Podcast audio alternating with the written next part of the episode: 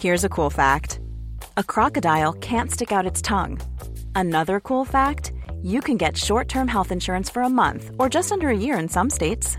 United Healthcare short term insurance plans are designed for people who are between jobs, coming off their parents' plan, or turning a side hustle into a full time gig.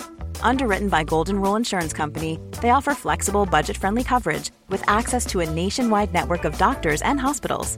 Get more cool facts about United Healthcare short term plans at uh1.com.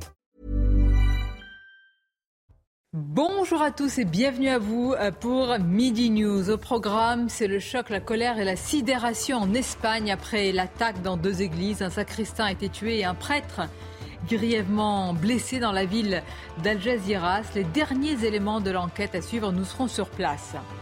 Les raffineries, elles débutent ce jeudi une grève de deux jours dans, les, bah, dans ces raffineries contre la réforme des retraites. Mais pas de panique, ne vous précipitez pas dans les stations-service.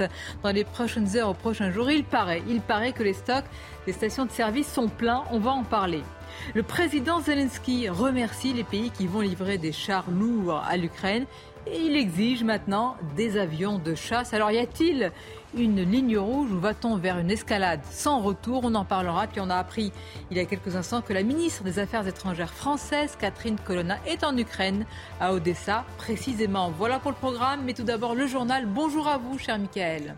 Bonjour Sonia, bonjour à tous. L'Ukraine visée par une nouvelle salve de missiles russes ce matin, des frappes qui ont fait au moins un mort et provoqué des pannes de courant. Selon Kiev, la Russie a tiré une trentaine de missiles et lancé des dizaines de drones kamikazes au lendemain de la décision des Occidentaux de livrer des chars à l'armée ukrainienne. C'est donc officiel après des semaines d'hésitation. Les États-Unis et l'Allemagne ont annoncé la livraison de chars lourds à l'Ukraine. Washington a promis 31 Abrams, tandis que le chancelier allemand Olaf Scholz fournira 14 chars Léopard 2, des chars qui pourraient être livrés dès le mois de mars, selon le ministre allemand de la Défense qui répondait à des journalistes. Écoutez. À la fin du premier trimestre de l'année, c'est ce que nous allons faire. Combien de mois Deux Trois Quatre Écoutez, je viens de dire à la fin, à la fin de mars, je pense. Est-ce que c'est à temps parce que l'Ukraine s'attend à ce que l'offensive russe soit imminente Tout ce que je sais, c'est que c'est le moment. Les actes antisémites ont baissé en 2022 selon le CRIF, le Conseil représentatif des institutions juives de France. 436 actes antisémites ont été recensés en 2022 contre 589 l'année précédente. Des chiffres qui ne reflètent qu'une partie de la réalité pour Jonathan Arfi. Il était l'invité de Romain Desarbres dans la matinale de CNews. Il y a des gens qui habitent dans des quartiers où être identifié comme juif fait d'eux des cibles. C'est une réalité. Euh, il y a certains euh, moments où, certaines, certains lieux où c'est difficile. Ce n'est pas le cas général, bien sûr, mais c'est une réalité pour certaines personnes qui en sont victimes. Donc il faut que, que, les Français en aient conscience parce que ça ne dit pas quelque chose simplement de la condition des Juifs dans la société française. Ça dit quelque chose de la France tout court, de la manière dont notre société et sa cohésion sociale s'effritent. Et c'est de ça que l'antisémitisme est aussi un symptôme. Un jeune homme de 21 ans roué de coups dans le tramway de Montpellier après avoir euh, porté secours à deux femmes transportées à l'hôpital. Il souffre d'un traumatisme crânien. Les faits se sont déroulés en pleine journée à proximité du commissariat de police. Amina Tadem. Il est 15h vendredi dernier. Sur cette ligne de tramway entre les stations Rive du Lez et Moularez, quand un groupe de jeunes hommes importune deux femmes. L'un d'entre eux persiste dans la provocation, simule des coups de poing envers l'une des jeunes femmes et finit par coller son front contre le sien. Un jeune homme de 21 ans, alors témoin de la scène, décide de s'interposer. Il est alors roué de coups. Ce jeune homme euh, s'est interposé de manière pacifique. Il a essayé de faire euh, tomber la pression. La situation s'est retournée contre lui. Et dans un instinct d'autodéfense, il a, il a tenté d'utiliser sa, sa, bombe lacrymogène. Il n'a pas eu le temps. Si ce policier salue cet acte courageux, il déconseille d'agir seul. Je reconnais tout le courage de ce jeune homme mais en même temps, euh, euh, lorsqu'on a affaire à ce genre de situation, c'est vrai que c'est d'une manière collective qu'on doit intervenir avec beaucoup de sang-froid. N'hésitons pas à intervenir en groupe pour, pour faire tomber la pression, pour, pour euh, maîtriser des situations très délicates, surtout pas de, de partir en conquérant et en justicier. Victime d'un traumatisme crânien, le jeune homme a aussitôt été transporté vers l'hôpital par les secours. À l'heure actuelle, seulement deux agresseurs ont pu être interpellés. Âgés de 15 et 16 ans, ils ont reconnu les faits et devront comparaître devant la justice des mineurs. Et puis le franco-syrien Riyad Satouf, couronné au festival d'Angoulême, l'auteur de l'Arabe du futur, a remporté la plus haute récompense du monde de la euh, bande dessinée euh, hier. Il a rendu hommage à sa grand-mère maternelle, la première à avoir cru en son talent, dit-il. Le festival de la BD qui ouvre ses portes au public aujourd'hui. Voilà pour l'actualité, c'est la fin de ce journal. Place au débat de Midi News à présent avec Sonia Mabrouk. Et surtout nos invités. Merci à vous, euh, Mickaël, et merci à Jérôme Jiménez d'être avec nous ce midi. Bonjour. Porte-parole IDF UNSA Police à vos côtés. Caroline Pilastre nous accompagne. Bonjour à vous, Caroline. Eric de Ritmaten nous accompagne.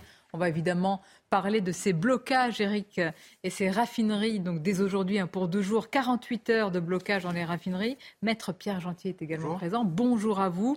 Euh, on va se rendre tout de suite en Espagne. C'est le choc et la sidération après l'attaque dans deux églises. Un sacristain a été tué et un prêtre est grièvement euh, blessé. Tout ça s'est passé dans la ville d'Algeciras. L'assaillant, interpellé par la police, est un, Marocain qui sera en situation euh, irrégulière. Nous sommes euh, avec notre correspondant en Espagne, Frédéric Traini. Frédéric, quels sont les derniers éléments dont nous disposons là avec l'enquête qui est en cours? Alors écoutez, euh, d'après euh, la description de l'attaque, euh, un homme de 25 ans est donc arrivé seul dans une première église où il a poignardé au cou le prêtre qui a été blessé, puis s'est rendu dans une seconde église où il a tué à coups de machette le sacristain, un bénévole, pardon, laïque qui s'était interposé. Et selon les premiers éléments de l'enquête, en fait, il s'agirait d'un ressortissant marocain de, de 25 ans il était dans les radars de la police hein, parce qu'il était entré illégalement euh, sur le sol espagnol et faisait l'objet d'un avis d'expulsion. Mais même si euh, l'assaillant a lancé des slogans religieux musulmans et, profané des objets de culte, eh bien, il semblerait, selon la police, qu'il ne s'était pas radicalisé, ce qui laisse supposer qu'il ne s'agirait pas non pas d'un loup solitaire entraîné, radicalisé et envoyé par une cellule euh, terroriste pour perpétrer cet attentat, mais plutôt euh, d'un individu qui a agi seul en totale improvisation. La police va toutefois traiter et mener l'enquête comme s'il s'agissait effectivement d'une attaque terroriste. Euh, et l'émotion, évidemment, en Espagne est vive. Le maire d'Algeciras vient de décréter euh, un deuil d'une journée et invite les habitants à venir se recueillir sur les lieux de l'attaque. Vous l'avez précisé, hein, Frédéric, c'est une enquête qui est ouverte pour des faits supposés de terrorisme. Oui, tout à fait, des faits de terrorisme avec des procédures qui vont donc euh, découler de, ce, procédé d'enquête de la part de la police. Mais d'après les premiers éléments euh, communiqués par euh, les services de sécurité, l'homme semble avoir agi seul, en totale improvisation, comme je vous le disais, et sans faire partie visiblement d'aucun réseau islamiste connu, en tout cas pour l'instant, au niveau où en est l'enquête, c'est ce qu'on peut dire aujourd'hui. Merci beaucoup. Merci à vous, Frédéric Traini, pour ces informations entre correspondance et news en, Espagne. Euh, Jérôme Jiménez, ce sont des, attaques qui se, en tout cas, se multiplient là dans les, derniers temps. On a vu euh, récemment en Allemagne, il y a ce qui vient de se passer. Notre correspondant parle d'une action solitaire, c'est-à-dire menée par, par un seul euh, individu. Néanmoins, c'est quand même un bilan qui est très lourd. C'est aussi, j'allais dire, l'une des l'un des pires scénarios aussi, parce que c'est très difficile évidemment d'appréhender ce genre de, d'individus. Certains les avaient appelés avant les loups solitaires, une expression qui a été vite abandonnée d'ailleurs. Bah, ces actes isolés, euh, oui, sont très difficiles pour travailler euh, dans de bonnes conditions et surtout intervenir euh, au meilleur moment, c'est très difficile. Moi, ce que je vais vous dire aussi, c'est qu'en France, on, compte un peu plus de 52 000 lieux de culte, que ce soit les églises, mosquées, synagogues, temples ou autres. Et euh, systématiquement, en période de fête, il y a une euh, vigilance particulière qui est faite. Vous avez des effectifs de police qui sont présents devant tous ces lieux de culte, que ce soit, que ce soit euh, en, en patrouille plus ou moins fixe devant ou dynamique, parce que le mot d'ordre, c'est de la visibilité et, et, également de la dissuasion. De la dissuasion par notre présence sur la voie publique et aux abords de tous ces lieux de culte. Donc, on, fait, on fait beaucoup de choses de la police nationale, vous le savez très bien, mais on le fait, c'est une émission qu'on assume régulièrement et vous le voyez régulièrement sur les, voilà, pour toutes ces communautés en période de fête, nous sommes présents. Mais il faut juste aussi avoir un petit peu la, notion et le rapport euh, au nombre de, de lieux que cela représente. 52 000. 52 000. On ne peut pas être partout. Évidemment. Je voudrais qu'on voit la réaction euh, du ministre de l'Intérieur français, Gérald euh, Darmanin, sur les réseaux sociaux. Voici euh, ce qu'il a dit. Solidarité, évidemment, c'est naturel avec mon homologue Fernando Grande.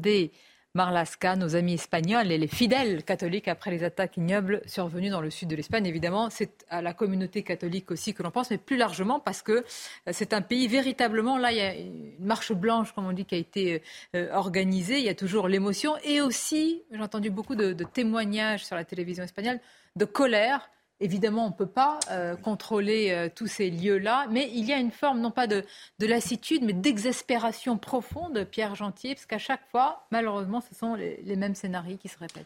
Bah, c'est-à-dire qu'il y a deux sujets. Il y a une exaspération aussi, je pense, euh, du fait que cette personne faisait l'objet d'un avis d'expulsion. donc ça pose, et en fait ça pose une double question. C'est un, pourquoi cette expulsion n'a pas eu lieu? Et deuxième, donc ça c'est la, c'est la solution en aval mais il y a aussi en amont le flux migratoire, parce que l'Espagne a aussi, que l'Europe tout entière Surtout cette a ville, des hein, problèmes là-dessus. on est à la pointe encore de l'Espagne. Encore plus ici, tout à fait, tout à fait. Donc il y, a il y, a une question de maîtrise migratoire, on le voit et je le reconnais volontiers, qui ne touche pas que la France, qui touche aussi l'Espagne, qui touche bien évidemment l'Allemagne, qui touche l'Italie, la Suède, etc. Euh, donc, euh, donc évidemment, voilà, tout ça a des conséquences. Alors pas forcément des conséquences mécaniques. Hein. Je, ne me faites pas dire ce que je n'ai pas dit. Ça ne veut pas dire que toute personne qui vient euh, d'un pays étranger va, va, venir égorger un prêtre. C'est pas ce que je dis. Mais ce que je dis, c'est qu'il y a une telle masse, qu'il y a un tel flux, et que nous ne, ou plutôt nous, Frontex ne fait pas les moyens pour contrôler comme il le faut tous les individus qui viennent, eh bien qu'on peut en arriver à ce type d'extrémité. Alors à chaque fois, je, je rebondis sur l'expression que vous utilisiez tout à l'heure quand vous parliez de loup solitaire. Alors justement, je dis que je ne l'utilisais pas, bah, mais ce sont des attaques pour le prendre individuelles. Euh, tout à fait. Bah, C'est-à-dire hein, que c'est ce qu'on disait au départ. Et comme les loups se sont multipliés, vous savez, quand les loups se multiplient, ça devient une meute. Mm. Et, et, du coup, on se pose la question, et c'est l'objet d'ailleurs de l'enquête, je ne m'avance pas, mais c'est l'objet de l'enquête de savoir si ces gens-là sont reliés à une organisation ou, en tout le moins, et c'est le point le plus important, quelle est la motivation? Parce que quand même, cette personne s'est rendue dans une première église, a égorgé un prêtre, et ensuite est allée dans un deuxième lieu de culte catholique dans une deuxième église et euh, s'en est pris à un sacrifice. Et apparemment, euh, euh, il s'en est pris aussi à ses colocataires. Hein. Ça, c'était aussi le, je veux dire, le début de ce processus mortifère. on va écouter à ce sujet l'expert Claude Moniquet sur le mode opératoire. Est-ce que ces attaques, justement, dites euh, individuelles, en tout cas commises par un seul individu, sans, semble-t-il encore, je préfère être prudente à l'heure actuelle avec l'enquête, pas de lien avec d'organisation, est-ce qu'elles se multiplient ces derniers temps? Écoutons-le. La manière dont il, s'y est prise est très particulière. Il a commencé par venir dans la première église vers 18h20 pour rappeler à la conversion les fidèles catholiques qui s'y trouvaient. Il est revenu 45 minutes plus tard et il a commencé euh, ses actes criminels. Dans la deuxième église, il a commencé par s'attaquer à l'autel, à un crucifix qu'il achetait par terre, à des images pieuses, avant de poursuivre et de tuer le, sacristain qui voulait le, maîtriser. Donc on est en face de quelqu'un qui, par ailleurs, a aussi attaqué dans la même soirée des, cohabitants, si on peut dire, en tout cas des colocataires, si on peut dire, du, du squat dans lequel il vivait, squat très proche de la première église. Donc on est chez quelqu'un qui est clairement euh, mu par une idéologie euh, salafiste, djihadiste, mais peut-être et probablement aussi quelqu'un qui a de gros problèmes mentaux. C'est toujours un petit peu le même euh, constat. Enfin, ce qui est incroyable, c'est toujours cette dichotomie. C'est-à-dire, oui, attaque, probablement, je veux dire, tous les éléments. Apparemment, c'est un faisceau d'indices pour qualifier ça d'une attaque terroriste. Mais il y a aussi le déséquilibre mental qui est à chaque fois rappelé. Mais est-ce qu'il n'est pas inhérent à, ce, genre de, de crimes et, d'attentats C'est toute la difficulté, Sonia. Moi, je préfère analyser, eu égard ce que dit M. Moniquet, par rapport à l'idéologie euh, qui est sous-tendue, voire même affirmée clairement, par ce type d'individu. Euh, ce qui a tué, par exemple, en France, à Saint-Étienne du Rouvray, le père Hamel, euh, c'est pas le déséquilibre, c'est pas la psychose, c'est pas c'est pas Freud qu'il faut invoquer. C'est le conflit civilisationnel à l'aune dans l'Europe, dans toute l'Europe, entre un certain nombre de personnes. Alors, est-ce que c'est des loups solitaires? Est-ce que c'est une meute de loups solitaires? Est-ce que c'est une vague importante? Je ne sais pas. Mais en tout cas, d'un certain nombre d'individus salafisés pour lesquels l'Europe, c'est la chrétienté et la chrétienté, c'est l'Europe. C'est-à-dire qu'eux ne font pas euh, la dichotomie euh, que nous faisons, nous occidentaux, en réfléchissant selon la République, l'athéisme, euh, les agnostiques, etc. Pour eux, nous sommes un peuple chrétien, plus ou moins homogène, et donc sans prendre aux quand églises même une grande partie des musulmans aussi, hein, cette dichotomie. Absolument, absolument. Non, mais ça c'est très juste. Mais si vous voulez, il y a chez eux une, comment dirais-je, un abord civilisationnel de la question. C'est la raison pour laquelle cet abord civilisationnel se traduit par ces actes absolument abjects, mais qui frappent euh, des églises comme le symbole de quelque chose. C'est en cela que je ne pense pas, si vous voulez, qu'il y ait. Je ne vois pas derrière ça le spectre du déséquilibre. Je vois au contraire quelque chose d'assez euh, euh, abouti, d'assez clair au plan idéologique, qui se traduit dans des actes horribles. Et effectivement, je rejoins l'analyse de Pierre sur la question des frontières. C'est là l'alpha et l'oméga de ce problème. Et on voit bien que ça touche toute l'Europe.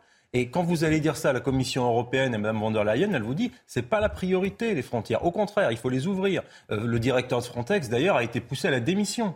Euh, parce qu'il dénonçait, il n'y a pas très longtemps, il y avait un très bon papier dans le Figaro magazine, où le directeur de Frontex expliquait qu'on lui donnait une petite cuillère en bois pour vider la Méditerranée. Passez-moi l'expression. Ah la situation, elle est dramatique sur le plan des frontières. Et tant qu'on ne résoudra pas le problème des frontières, eh bien, nous verrons ce type d'acte se reproduire en Espagne, en Italie, en France, en Allemagne, en Suède, etc. Même si une fermeture de tout n'est pas envisageable, et ce serait facile si c'était la panacée, mais déjà, faire quelque chose, ce serait un bon début. Caroline Pilas, je vous fais réagir. Je voudrais qu'on voit euh, ce sujet qui détaille aussi l'éventuel euh, profil en fonction des, éléments dont nous disposons.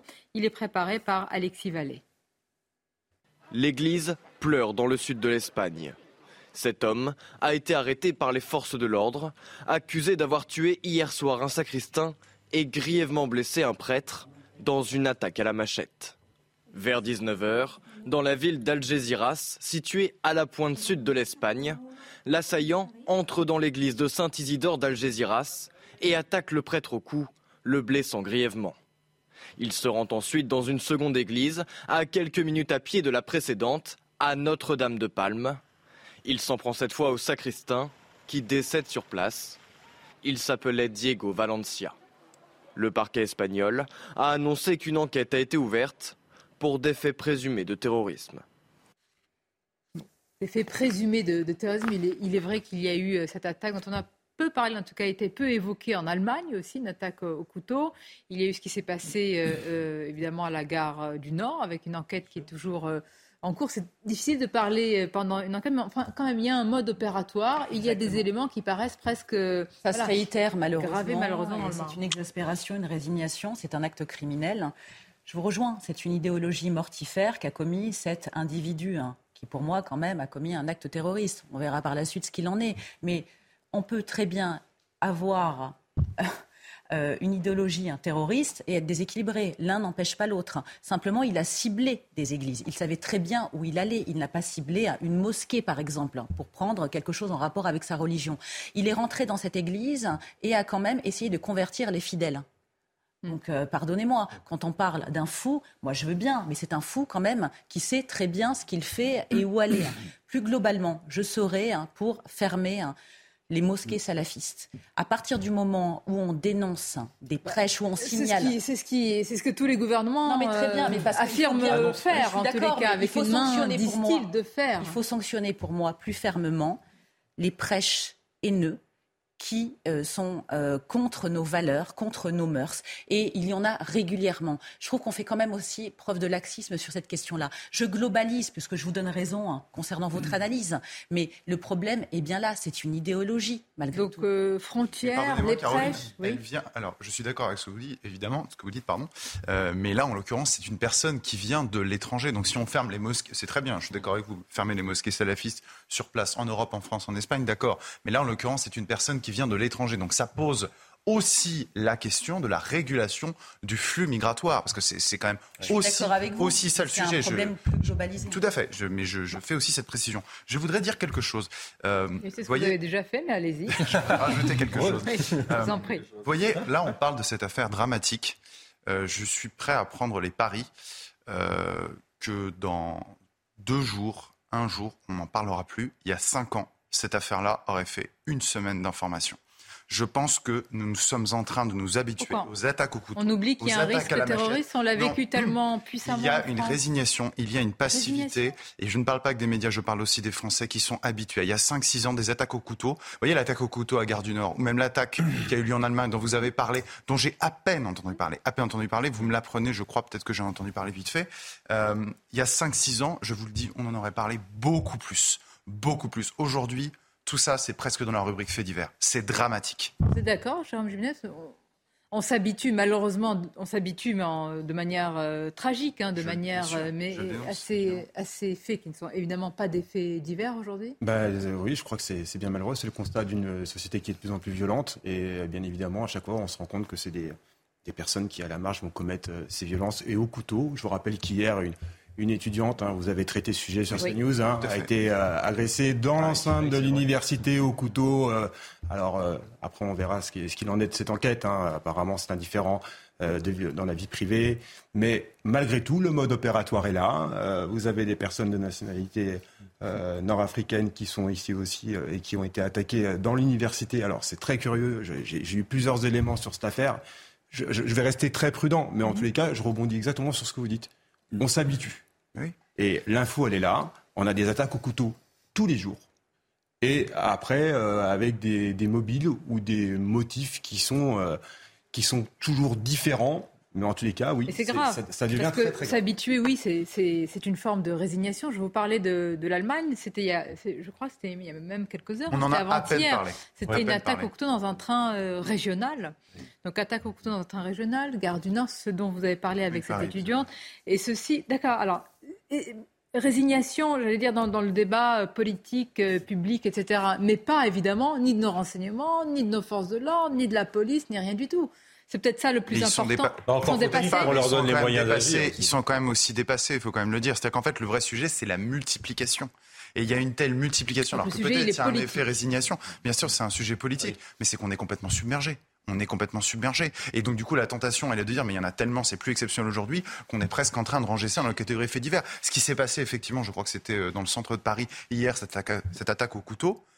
Euh, je vous le dis, il y a cinq ans, on en aurait parlé pendant une Mais semaine. attendez, vous mettez ça sur le compte d'une euh, plus grande. de- alors c'est le mot qui fait débat. Je sais que vous ne le reprenez pas à votre compte d'ensauvagement, mais d'une plus grande violence, alors ultra-violence, hyper-violence, appelez-la comme vous voulez, de notre société, ou, ou alors euh, le fait de ne plus en parler, de trouver ça normal?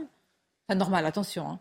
Je pense que c'est assez complexe. Je vais vous On donner le un dénonce, exemple mais de- ça passe un peu sous les Je vais radars. vous donner un exemple qu'on m'avait rapporté et que j'ai, euh, que j'ai connu. Rappelez-vous, en 2012, euh, au printemps arabe, on avait une des difficultés. Sortir du printemps arabe, on avait de plus en plus de phénomènes de violence avec armes. On avait réussi à éradiquer le phénomène parce que aussi, quand on interpellait les gens, il y avait des vraies suites judiciaires. Alors, je dis pas que la prison, c'est la réponse à tout. En tous les cas, on n'était peut-être pas débordé comme on l'est aujourd'hui. Et on avait réussi à, en tous les, euh, notamment dans les transports en Ile-de-France, à, à- à retirer ce problème parce qu'on avait de plus en plus euh, d'atteintes avec des armes, notamment des armes blanches. Donc c'est aussi un petit peu tout ça, il faut avoir cette notion et regarder un petit peu... euh, Vous avez raison. Je pense au poids des mots. Quand on dit arme blanche, c'est un couteau. Oui, Là, on parle d'une machette. oui. Enfin, je veux dire, parfois, il faut, il- enfin, parfois, d'ailleurs, il faut nommer les choses pour voir aussi alors, euh, Non, et puis- euh, la violence de ce dont on parle. hein. Et puis la, la prolifération, moi j'avais été extrêmement choqué. Il y avait eu des, des- des combats à la machette à Montpellier il n'y a pas très longtemps entre gangs rivaux euh, qui étaient des communautés des diasporas étrangères africaines qui se battaient entre elles. Alors là, vous vous dites, attendez, on reprend en deux minutes un peu le fil de l'histoire, on refait le fil de l'histoire des dernières décennies, on se dit, on est en 2022-2023, on est en France, et voilà ce qui se passe sous les fenêtres des Français. Qu'est-ce qui a bien pu se produire, vous avez deux heures, en plusieurs décennies pour en arriver là Mais là, vous me faites un lien direct entre culture, euh, euh, bah, si vous voulez, entre immigration machette, euh, et la et machette, a priori, La en machette, France, la machette, on s'en sert peut-être pour couper Non, les forêts, les morceaux de bois. histoire- Mais enfin, on s'en sert pas pour se battre. Évidemment que c'est une signature.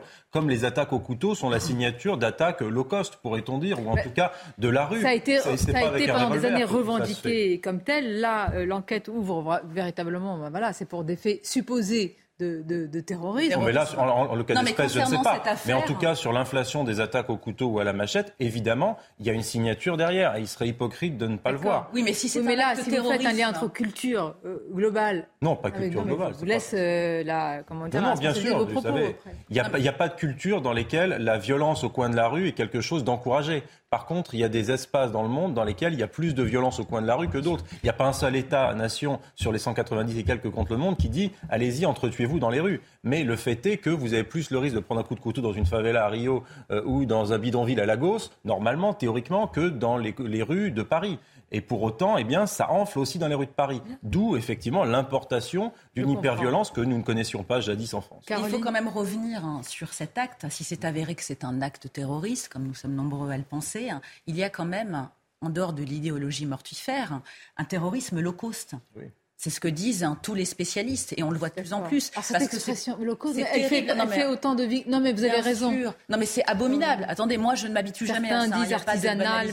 Exactement. Des années qu'on en parle. Mais c'est parce que c'est plus simple, certainement, certains, bah, de, prendre un, couteau, que de fabriquer une arme et d'avoir euh, tout le team. Vous avez raison, quand c'était ma première question à, à Jérôme Jiménez, que ce soit pour les forces de l'ordre, que ce soit pour le renseignement, etc.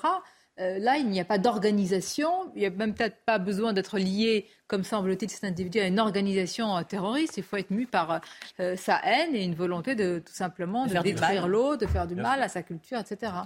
D'où la complexité d'appréhender ça. Je voulais juste revenir aussi sur un élément. il, y a, il, y a, 20 ans, lorsqu'on lorsqu'on partait en perquisition, c'était quand même plutôt rare de trouver des armes. Aujourd'hui, c'est systématique. Il n'y a pas une perquisition sans découverte d'armes ou d'armes à feu, ou d'armes blanches, ou voilà, c'est systématique. Donc ça, c'est un signe fort.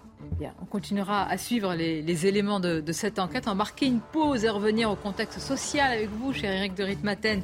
Euh, en France, avec ces 48 heures de grève dans les raffineries, alors radicalité ou pas, on verra, c'est très intéressant. Je vais vous le soumettre un sondage CNews des Français. Que pensent-ils de ces blocages, à votre avis, alors qu'ils sont contre la réforme? Intéressant, à tout de suite. Dans Midi News, on vous posera cette question tout à l'heure après les chars, bientôt les avions. C'est ce que réclame déjà Zelensky. Alors, y a-t-il une ligne rouge ou alors va-t-on vers une escalade sans retour, sans limite? On en parlera. Mais tout d'abord, les titres, c'est News Info. Audrey Berthaud. 137 000 demandes d'asile enregistrées en France euh, l'année dernière. Cela correspond à un bond de 31% Plus de 34 000 sans-papiers ont été euh, régularisés en 2022, une hausse de 8% Concernant les expulsions d'étrangers, elles sont également en hausse de 15% en 2022. Ce sont euh, les chiffres du ministère de l'Intérieur qui viennent d'être annoncés. Une visite surprise de la ministre française des Affaires étrangères. Elle vient d'arriver à Odessa, dans le sud-ouest de l'Ukraine. Sur son compte Twitter, vous le voyez, Catherine Colonna affiche le soutien de Paris au moment euh, où la ville est touchée euh, par des frappes et après euh, l'envoi de chars par l'Allemagne. Et puis les catastrophes naturelles en France en 2022, elles devraient coûter 10 milliards d'euros selon France Assureur en cause l'intensification des phénomènes climatiques extrêmes et une augmentation de leur fréquence. En effet, les orages de grêle, les tempêtes, les inondations et la sécheresse ont fortement augmenté l'année dernière. Les raffineries débutent ce jeudi une grève de deux jours contre la réforme des retraites, mais pas de panique, ne vous précipitez pas dans les stations de service dans les prochaines heures ou dans les prochains jours. En tous les cas, c'est ce que nous dit le euh, président national des stations de service. Tout va bien. Écoutons-le pour le moment. Les dépôts sont déjà pleins euh, puisque toutes les mesures ont été prises. Les stations-service ont des stocks, j'allais dire, plus élevés que d'habitude. Donc euh, sur deux jours, il n'y a aucune inquiétude à avoir sur l'approvisionnement en essence. Heureusement, euh, les stocks sont dimensionnés en stations-service pour plusieurs jours. Certaines sont livrées tous les jours, mais avec une capacité très importante. Donc, en fonction de ce qui est annoncé par la CGT, il n'y a pas de danger à avoir sur l'approvisionnement en station.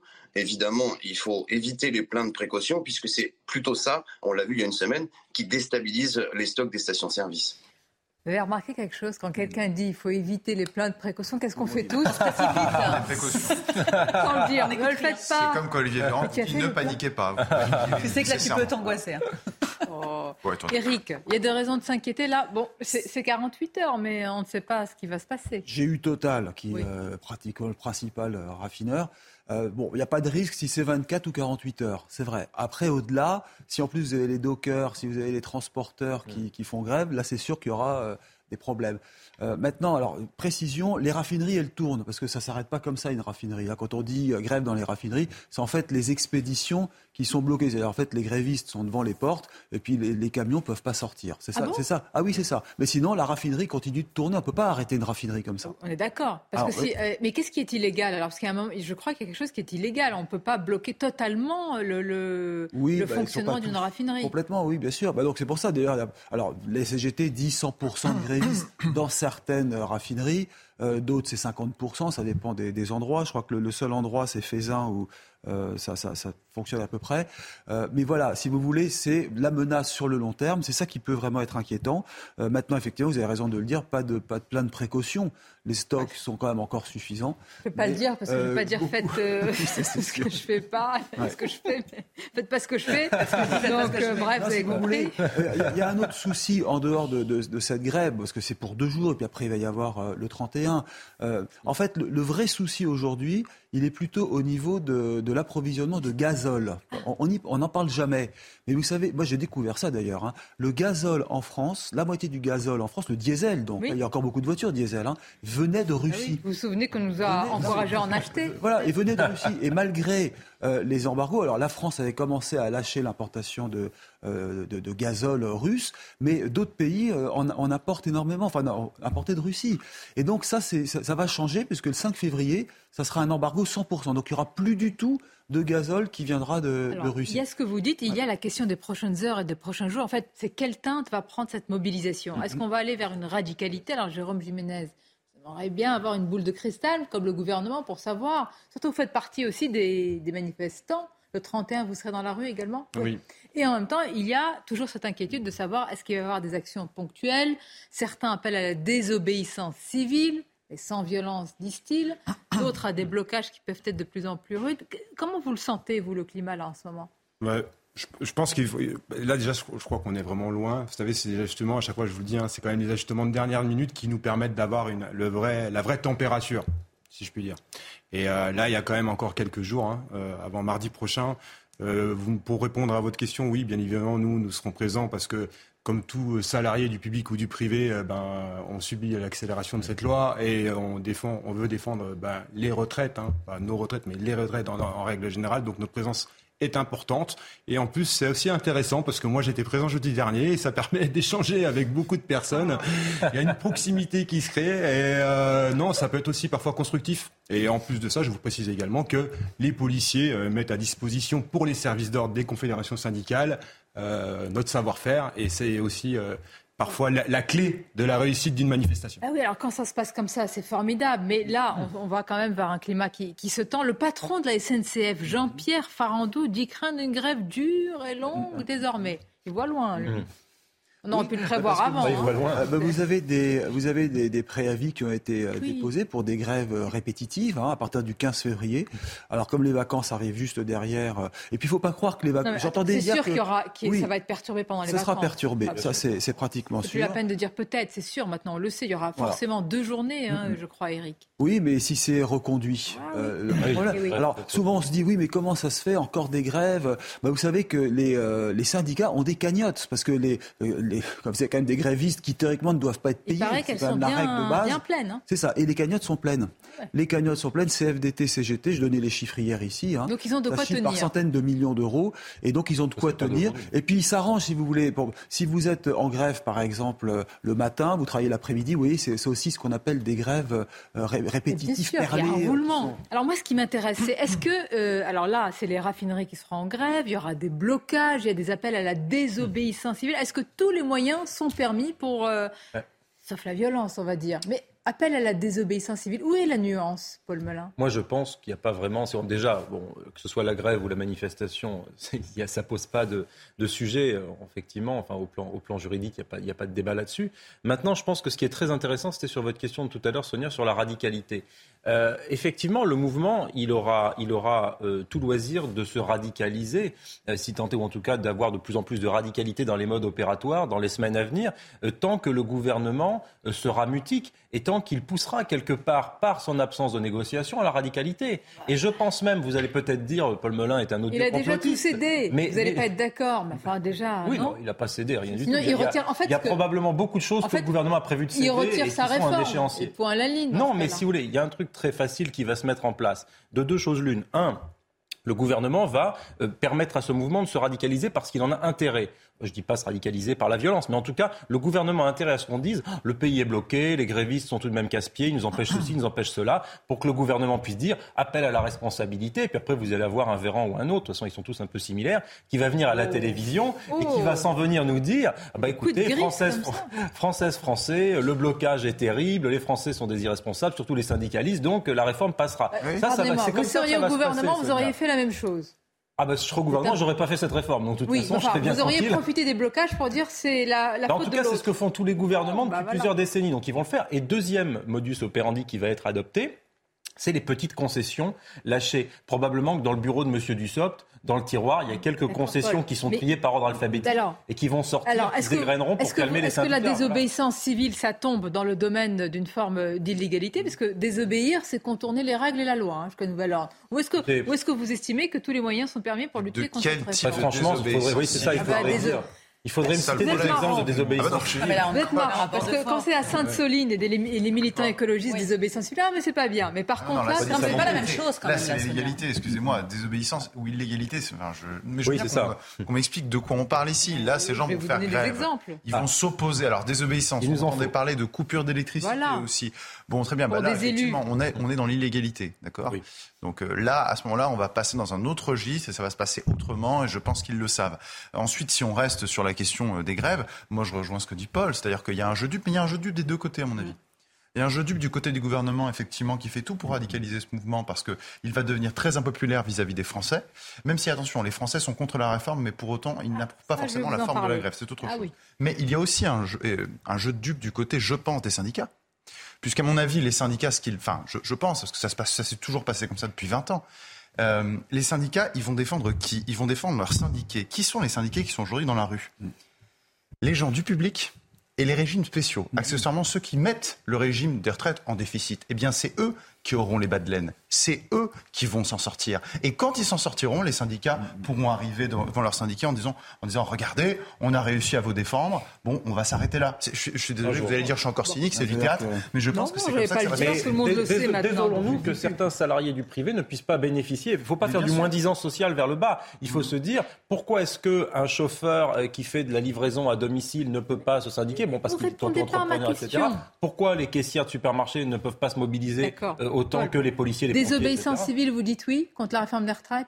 Bon, écoutez, il faudrait me dire bah, précisément qu'est-ce que vous appelez désobéissance civile et quel type d'action? Parce qu'après, désobéir, Pardonnez-moi, on ne peut pas choisir à la carte. Quand à Sainte-Soline, des militants écologistes parlent de désobéissance civile, on condamne. Et quand là, on dit c'est contre la réforme des retraites, sais pas moi. Le problème, c'est c'est un slogan. Ça devient, ça devient un slogan, un slogan politique. Par exemple, la grève.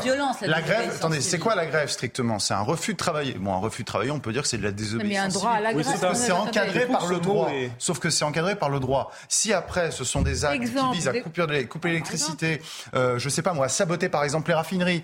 Mais, là, on est dans, le même, même des exemples positifs. Par exemple, Caroline Pilas, euh, la CGT Mine Énergie de Marseille, qui veut faire en sorte, qui veut intervenir sur les compteurs des artisans ou des boulangers pour leur réduire la facture. Eh bien, écoutez, ah moi, je vous ai dit ce que j'en pensais. Ah C'était très mitigé. Il y en a plein qui ont été en désaccord avec moi.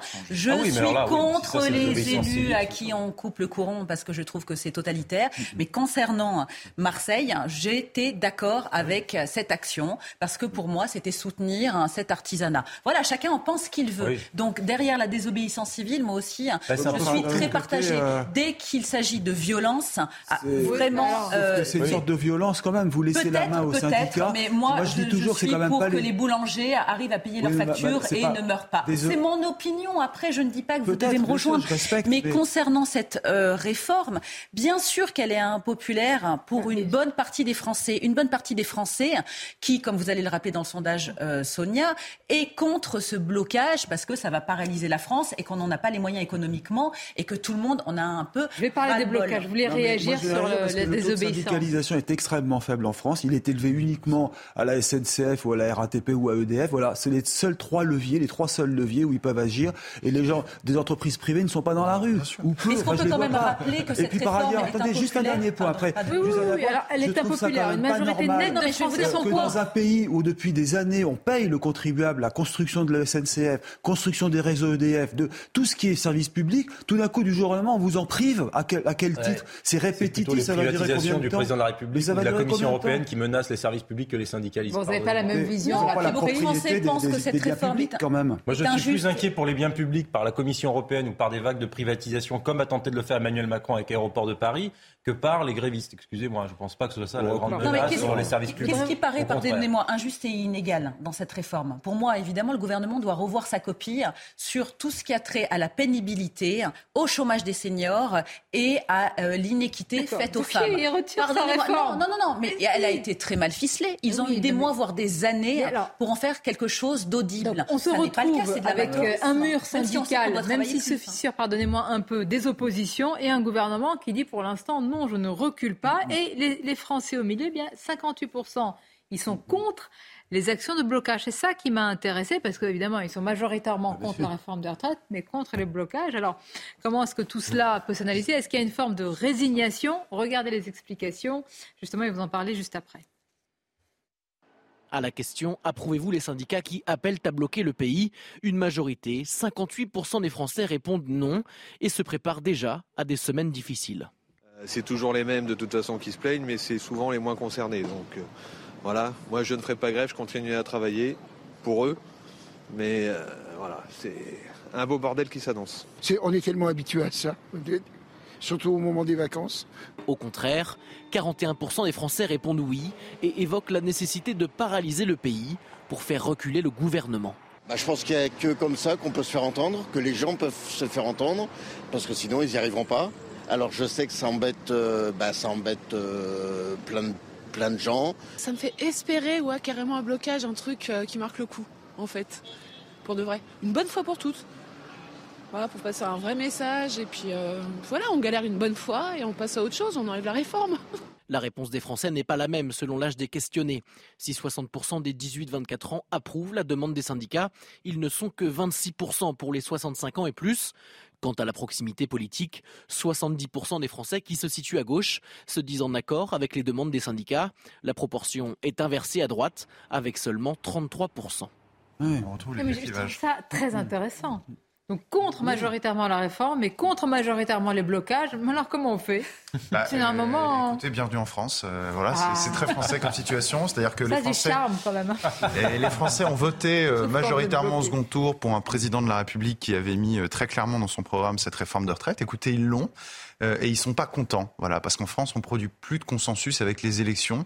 Le second tour euh, est devenu un second tour euh, par défaut du fait d'une campagne de diabolisation, etc., etc. Bon, maintenant, on le voit bien sur la forme. Bah oui, ils désapprouvent les méthodes. Évidemment, ils désapprouvent les méthodes, mais sur le fond, sur le fond, ils approuvent. Ensuite, comment résoudre l'équation entre ce qu'a voté une majorité des Français au second tour de l'élection présidentielle et euh, ce que pensent aujourd'hui les Français sur un sujet important, qui est la réforme des retraites, eh bien la solution de cette équation, je pense qu'elle est dans le Je me souviens d'une phrase euh, d'Emmanuel Macron juste après l'élection où il a dit J'ai conscience, mais je travestis les mots, je ne les ai pas exactement en tête, euh, que que tous les Français ne sont pas d'accord avec mon projet, n'ont pas voté pour mon projet, et j'en tiendrai compte, oui, avait-il. Ça, en général, c'est des opieux. Oui, enfin, surprise. Attendez, mais, mais euh, Eric, il n'a qu'une réforme, c'est celle de retraite. Alors, s'il l'abandonne... Euh, bah, il y en aura d'autres. Alors, ce qu'il aurait dû faire, c'était avoir autour de la table les, les partenaires sociaux. N'oublions pas que la Caisse nationale d'assurance vieillesse, le système de retraite, a été créé par le patronat et par les organisations syndicales.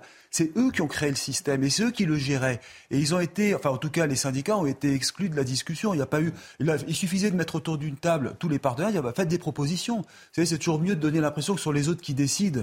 Et c'est ce qu'ils auraient dû faire. Là, c'est en plus l'âge légal, le report de l'âge légal a été imposé, et ça peut-être que c'est une c'est une erreur. Il fallait il fallait peut-être plus travailler sur les cotisations, sur le travail des plus anciens. Il y a, il y a plein, il y a un ensemble de mesures proposées par les syndicats qui n'étaient pas mauvais. C'est ça. Ben, on n'y est ah pas. Là, ils tiennent véritablement. Bah c'est leur totem. C'est votre euh, système effectivement les pensions. Bah non, il y a d'autres bah, leviers comme les pensions. Écoutez, une assurance. Quand vous avez une assurance voiture, mmh. si vous avez beaucoup d'accidents, vous, vous, payez plus cher. Mmh. Euh, voilà. Et ben en France, on dépense énormément pour les retraites, plus qu'il ne faut. C'est normal que ça suive les cotisations. Ou alors sinon, il faut travailler plus longtemps. Enfin, selon la démonstration faite par le gouvernement de travailler jusqu'à 64 ou 65 ans. Mais euh, je crois qu'il y a des spécialistes pour évaluer ça. le corps, le Conseil d'orientation ah, a fait des propositions, mais les chiffres sont dont le président n'est pas d'accord avec lui-même, avec ses conclusions telles qu'elles sont reprises par le gouvernement. Et puis ne soyons pas dupes, on sait très bien que les générations futures devront capitaliser, devront mettre de l'argent. Attendez, vous le débat récent. Moi, je veux que vous, euh, vous, réagissiez à, ce, blocages. à moi, je voulais, je voulais rebondir à ce que vous disiez, Sonia, qui est en lien avec le sondage, sur euh, l'appréciation qu'ont les Français d'une réforme des retraites, eu égard le fait que le président de la République a été effectivement élu, naturellement, au second tour. Euh, s'il était un démocrate sincère, oh. euh, sincère, je dis, il est bien sûr qu'il est démocrate, sincère avec ceux qui l'ont élu, il se dirait j'ai été élu dans des circonstances exceptionnelles. Et les 60% des gens qui m'ont élu ne sont pas 60% des gens qui ont dit nous voulons la réforme des retraites, donc nous votons Emmanuel Macron. Évidemment que c'est pas comme ça que ça s'est passé. Probablement qu'il y a, il faudrait regarder les scores de premier tour, et qu'au score de premier tour, il y a probablement 25-28% des Français qui sont favorables à la réforme de retraite qui ont voté pour lui. On peut aller, on peut être sympa et agglomérer les 5% de Mme Pécresse, et puis c'est tout gouvernez Parce plus. que derrière, eh ben, vous gouvernez plus, je ne sais pas, mais en tout cas, ceux qui gouvernent aujourd'hui et qui décident du report de l'âge de départ à la retraite dans tous les pays d'Europe, c'est la Commission européenne. Et cette Commission européenne, elle n'est pas élue au suffrage universel direct, que je sache. À chaque fois que je pose la question à un ministre, on me dit jamais, ce n'est pas Bruxelles du tout qui exige. mais il me dit regardez les autres pays européens et de fait, regardez l'âge de départ. Même, des gens euh, sincères qui sont favorables à cette réforme, et ils ont bien le droit, euh, disent qu'il y a des directives européennes qui vont dans ce sens. Éric de Rimaten, très ah, bah, sincère et honnête intellectuellement. Ah, très sincère. Eric, un mot avant la pause. oublié que le premier mandat d'Emmanuel Macron, il était favorable à une retraite à points un peu calé sur le système de la Et que rappelez-vous, l'âge pivot, c'était 64 ans, je crois me souvenir. C'était ça le, le, niet, pas question d'un âge eh pivot. Finalement, on en est revenu. Et ça a fait. Edouard Philippe est eh ben, parti, Jean-Paul Delevoye. Ah bah, il est parti, il est bien parti. Et on en est revenu à ce blocage d'une sorte d'âge pivot. On va continuer à en parler, parce que ça m'intéresse. Ce qu'a dit par exemple le patron de la SNCF, lui, il dit craindre une, une grève dure, mais c'est ce qui va, c'est ce qui est en train de se profiler. Donc, mais moi je veux dire, comment il anticipe ça? Est-ce qu'il y a des, est-ce qu'il y a un service minimum? Est-ce qu'il y a une Comment il a anticipé la grève des contrôleurs, Monsieur Farandou Moi, je lui ferai pas confiance. Non, mais le. mais moi, depuis l'histoire du chat. Ah, ah, oui, mais on vous dit ah pas combien ça va coûter à la SNCF de rembourser mais les si, vous allez déjà pris. Tout de suite, une courte pause et on se retrouve sur ce sujet et d'autres, bien sûr. Merci d'être avec nous. La suite de votre euh, édition Midi News. Nous allons parler dans quelques instants de l'Ukraine après les chars. Voici la demande sur les avions de la part de Zelensky. Alors en veut-il trop? Et puis jusqu'où faut-il aller? Y a-t-il une ligne rouge? Nous serons avec nos invités. Et puis Pierre Lelouch qui nous a rejoint je le salue. Bonjour à vous, ancien ministre. Vous êtes l'auteur d'une tribune qui a été remarquée. En Ukraine, n'est-il pas temps de s'interroger sur une sortie de cette guerre? Alors, c'est un peu à contre-courant, si je puis dire, avec ce qui est en train de se passer. Vous nous expliquerez ce qui motive cela. Mais tout d'abord, c'est le journal. Bonjour à vous, cher Michael.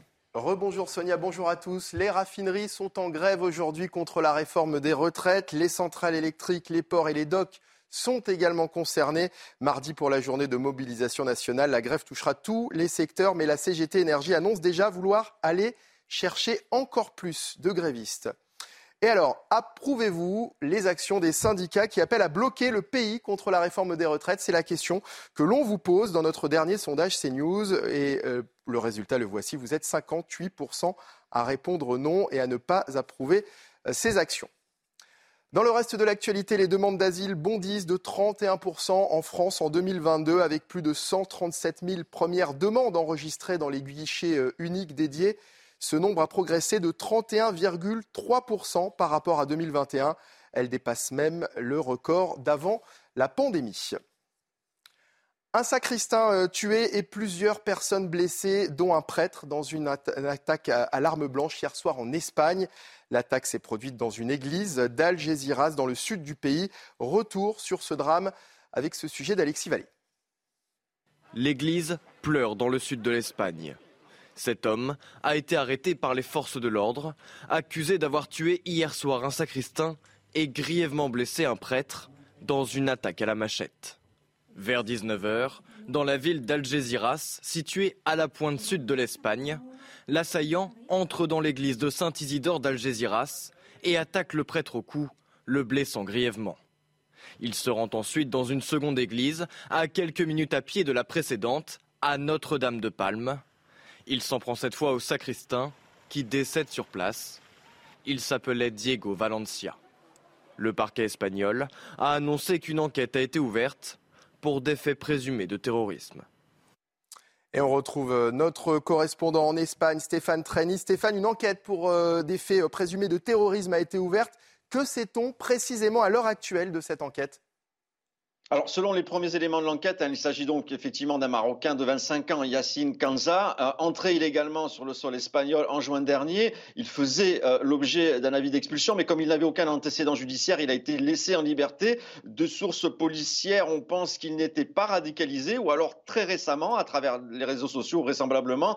Et la, la police le surveillait surtout à cause de, son profil euh, de marginal. Il squattait dans un appartement et ses deux colocataires signalent aujourd'hui un changement d'attitude intervenu récemment récemment, il était plus introverti euh, que d'habitude. En tout cas, son mode opératoire laisse penser, à, selon les premiers éléments hein, de l'enquête, à un acte improvisé par un déséquilibré plutôt qu'un attentat prémédité. La justice espagnole va tout de même mener son enquête comme s'il s'agissait d'un acte terroriste euh, classique. Euh, et l'émotion, évidemment, est vive en Espagne avec le porte-parole de l'épiscopat qui demande à ne pas relier cet attentat euh, à la religion islamique, le représentant des musulmans euh, de Gibraltar qui condamne, je cite, ce lâche attentat islamiste. Et une journée de deuil et une marche blanche a été convoquée par le maire d'Algeciras. Merci Frédéric et non pas Stéphane. Frédéric Treni, notre correspondant CNews en Espagne. La suite des euh, débats de Midi News dans un instant avec Sonia Mabrouk et ses invités. Mais juste avant, le sport et du handball avec l'équipe de France qui s'est qualifiée hier soir pour les demi-finales du mondial. Cette année, les hommes n'ont pas fini de bouger. Votre programme sport avec Newman. Les Bleus félicitent Rémi Desbonnets, grand artisan de la qualification pour les demi-finales contre l'Allemagne. La France court derrière le score jusqu'au retour des vestiaires et le début de l'état de grâce de Rémi Desbonnets. De quoi libérer les Bleus qui déroulent enfin L'équipe de France s'impose finalement 35-28 et tentera de prendre sa revanche contre la Suède pour une place en finale, deux ans après la désillusion en Égypte, déjà en demi. Cette année, les hommes n'ont pas fini de bouger. Votre programme sport avec Newman. Vos débats, Midi News, je vous le disais, nous sommes avec euh, Pierre euh, Lelouch, ancien ministre, auteur d'une tribune remarquée publiée dans Le Monde, intitulée En Ukraine, est-il pas temps de s'interroger sur une sortie de cette guerre? On va longuement en parler. Éric de Ritmaten est resté avec nous, je l'en remercie. Jérôme Jiménez, porte-parole IDF, une Police nous accompagne. Paul Melun, Caroline Pièce. Je voudrais qu'on revienne encore euh, quelques mots sur eh bien, tout ce qui va se passer, les grèves en série peut-être pour la SNCF, les blocages, les appels à la désobéissance et puis ce sondage de notre chaîne qui montre, Pierre Lelouch, que 58% malgré tout des Français sont contre les blocages, même s'ils sont une nette majorité contre la réforme des retraites. Eric nous disait que c'est un petit peu le, paradoxe français. Vous le comprenez? C'est pas du tout un paradoxe. Euh, je crois qu'il y a un vrai problème avec cette euh, réforme qui est pourtant une réforme, à mes yeux, à minima. Hein. c'est franchement pas une révolution, mais euh, le gouvernement s'y est tellement mal pris. D'abord sur le timing on est en pleine guerre, il y a une inflation, il y a, énormément d'angoisse dans le pays euh, avec les augmentations qui ont déferlé dans tous les magasins, y compris sur l'alimentaire. Mettre une réforme de ce genre en, ce moment, c'est le, le, pire moment. Alors qu'elle aurait pu être présentée depuis des mois, ça fait des mois et des mois qu'on en parle. Elle a été reportée après Noël, après la Coupe du Monde de foot. On est au pire moment. Deuxièmement, le gouvernement plus, en plus, la, procédure parlementaire qui choisit les cinq ou six semaines qui nous séparent d'une décision, évidemment, sont mises à profit par la mobilisation. Et l'explication du gouvernement, on voit bien qu'ils s'en mêlent eux-mêmes les pinceaux entre les différents ministres. Enfin bref. tout ça rend la chose très compliquée et durcit l'opposition, mais en même temps, les Français, ils n'ont pas envie de. Ils, vont, ils veulent circuler, aller au travail. Ils souhaitent une sortie par le haut, soit que la, la, réforme soit modifiée, soit retirée, mais euh, on n'en est pas encore là. Mais je pense que le gouvernement est assez mal parti dans ah, cette Vous pensez qu'on euh, peut arriver à un retrait, non, de la réforme des retraites? Retrait, je ne sais pas, mais. mais euh, Qu'en sera-t-il du quinquennat d'Emmanuel La, la procédure parlementaire. Ah. Euh, ils peuvent passer en force, clairement, mais ils peuvent aussi derrière, laisser derrière eux, s'ils passent en force, un pays en, en, qui sera très malheureux, très en colère, et préparer la, la prochaine crise. Donc, euh, je crois qu'il faut qu'ils trouvent une, une, voie moyenne avec les syndicats, mais pour l'instant, ils ne se parlent pas. Alors, on tombe sur la situation en Ukraine où personne ne se parle. Ah bon, on ça, va en parler. Ça, ça c'est pas, c'est pas très Ce qui bon. m'intéresse là, c'est à qui seront imputés les blocages, mais les blocages durs, selon vous, Jérôme Jiménez? Parce que, alors, ce qui est intéressant, c'est que vous êtes à la fois manifestant et à la fois vous êtes représentant de, de l'autorité, de l'ordre et du respect des, des règles. Alors après, Donc je suppose que vous êtes parmi ces Français qui sont contre le blocage. Ben déjà, nous, euh, qu'est-ce qu'on entend par blocage? Moi, je n'ai pas encore la visibilité sur ce qui a été réellement annoncé euh, par mon syndicat. Ça, c'est une chose. Après, 58%, 58 de, des Français contre le blocage. Moi, je pense aussi, euh, est-ce que, un, il y a deux sujets, moi, je pense. Est-ce que, un, euh, on porte pas encore, les Français, le stigmate euh, de la pandémie? Ça, c'est la première des choses, par blocage. Et deux, il faut quand même rappeler que quand il y a blocage, individuellement parlant, il y a des personnes qui ont été mises à mal et dans des situations financières, économiques, sociales, éducatives, en, en, réelle difficulté quand il y a blocage. Donc je pense que c'est pour ça qu'on a, à, mon sens, un taux euh, aussi fort, parce que individuellement, euh, ça, c'est très difficile de de vivre ou parfois même de, survivre. De survivre vous collectivement, et en pensant à eux, les Français sont contre cette réforme des retraites, mais évidemment, le droit de circuler, de pouvoir aller travailler, etc., eh bien, chacun Quand ça pense... impacte votre quotidien, c'est très Beaucoup très va dépendre de l'intelligence tactique des syndicats. S'ils savent utiliser le temps sans se mettre à dos la population. S'ils arrivent à faire ça, oui. je pense que le gouvernement sera en ah bah Dans ce cas-là, la bataille de l'opinion, elle est pliée, Pierre voilà. Lelouch. Donc euh, ch chacun joue sa partition. Euh, le gouvernement doit mieux expliquer ce qu'il essaye de faire trouver des alliés au Parlement. Mais ça, c'est compliqué parce que dans mon ancienne famille politique, il y a peu de gens qui ont envie de se suicider en défendant une réforme qui est portée par quelqu'un Symboliquement, mais, mais, vous pensez, parce que moi je pense beaucoup à ces parlementaires LR qui reviennent de leur circonscription le week-end et à qui on a dit pendant deux jours, mais au pique-pan de cette réforme, et qui se disent, mais enfin finalement, mmh. c'est pas une bonne idée. Pourquoi aller mettre la tête sur le bio alors que... Oui le porteur de la réforme n'est même pas de son camp. Peut-être parce qu'on a des convictions. Les LR n'ont pas arrêté de dire qu'il fallait repousser l'âge de départ. Et ça, oui, veut dire que, le les LR veulent groupe, continuer à ça veut dire que le groupe sera divisé. Ben voilà. Et, Et combien, voilà. combien vont finalement voter la réforme, c'est toute la question. Mais, mais là, le, le, gouvernement a un vrai sujet. Si les syndicats jouent intelligemment l'affaire sans rentrer dans des blocages qui seraient voilà. impopulaires, alors on peut être dans une équation très compliquée pour le gouvernement. Non, mais je pense Caroline Qu'actuellement, c'est 50-50. On va voir jusqu'où ira le blocage. Concernant la SNCF, il faut quand même rappeler qu'il n'y a pas que des gens qui prennent le train pour partir au sport d'hiver. Vous en avez aussi qui euh, vont voir, si ce sont des enfants, leurs euh, parents, euh, le père, la mère divorcée, les grands-parents, des Bien amis. sûr. Et ça impacte surtout, je suis désolée, hein, la classe moyenne ou la classe précaire, puisque les gens qui ont les moyens peuvent prendre l'avion, peuvent réserver une voiture. Donc ça va être encore la classe moyenne qui va être très impactée hein, concernant ces grèves. Mais il faut rappeler que c'est un rapport de force, puisque la Macronie, qui elle-même est en pleine scission actuellement, parce que, Scission. bien sûr, Il y a des clivage. fragilités. Est-ce qu'on peut parler de frondeur En tous les cas, il y Je a ne des sais fissures. pas, mais il y a un clivage, Ah, il y a des exactement. fissures. Il y a, euh, au au sein de Renaissance, l'aile gauche, quand vous les entendez, hein, même médiatiquement, est contre. C'est pour ça qu'il y a autant de couacs et que la communication est nullissime. Et je pense que si cette retraite passe aussi mal en dehors des Donc, questions euh, d'inégalité... un bon costard. vous. Ben C'est oui, mais moi je vous dis les choses comme je les pense, surtout en tant que citoyenne avant d'être éditorialiste. C'est parce qu'ils l'ont très mal amené. On sait très bien que si on veut faire perdurer le système des retraites, il va falloir travailler plus. Mais n'arrêtent pas à dire. tout prix. Oui, mais ils disent tout et leur contraire. Quand vous écoutez les uns ou les autres, ça n'est plus audible. Donc les citoyens. Non, mais il faut reconnaître aussi que le rapport au travail a, a tellement profondément changé depuis la crise Covid. Peut-être que c'est un Même débat. avant. Et même nous, avant. même avant, je crois mais que ça le a fini quand même d'achever une bonne de partie changer. de. Entre nous, nouvelle avaient génération. simplement, simplement Ah, utilisé la méthode de Marisol Touraine, laquelle? Bah, L'allongement des années de cotisation, sans toucher au chiffon rouge de l'âge de la retraite. La retraite, revient ça revient exactement au même. Mais là, le, chiffon rouge de l'âge de la retraite qui a été utilisé par François Mitterrand le premier, parce que c'est quand même lui qui a fait cadeau des 5 ans aux Français en 1982. 60 ans quand même. Ah, bah, ce chiffon rouge, il est là, il est agité. Et tout ça intervient, euh, Éric de Reitmaten, sur fond de crise multiple. Pouvoir d'achat, inflation, vous l'avez rappelé, Pierre Louche. Est-ce qu'il y a, j'allais dire, je sais pas, une petite flamme d'espoir? Est-ce qu'il y a un petit réacteur qui, qui va marcher de ah. nouveau, qui peut un peu nous soulager? Les bonnes nouvelles, vous voulez dire? Bah, Un petit peu, oui. Des réacteurs. vous voyez de quoi on se contente aujourd'hui. Vous allez faire le journal des bonnes nouvelles. parler du chômage qui baisse euh, massivement en France. Oui, aussi. On va vers le vous avez remarqué que c'était étrange. Hein. Il y a quelques années, je vous aurais parlé que du chômage. C'est ah une priorité. Aujourd'hui, c'est plus, euh, c'est plus un sujet qui est dans le débat public et politique. Encore que ça risque de redevenir un problème parce que s'il y a des crises à répétition, le fameux 5% visé par l'État d'avoir un plein emploi à 5%, c'est pas sûr. Hein. Les réacteurs. Alors, les réacteurs, la bonne nouvelle, c'est que enfin il y a un réacteur qui redémarre ce matin. Donc là, c'est plutôt bien parce que ça va quand même servir un million et demi de Français. Alors pourquoi je vous dis ça C'est parce que petit à petit, d'après RTE, d'après EDF que j'ai appelé ce matin, euh, le risque de pénurie s'éloigne quand même, le risque de coupure s'éloigne, sauf si bien sûr il y a des mouvements sociaux, parce que c'est toujours pareil, hein, si euh, on coupe le, courant électrique, euh, là on sera bien embêté.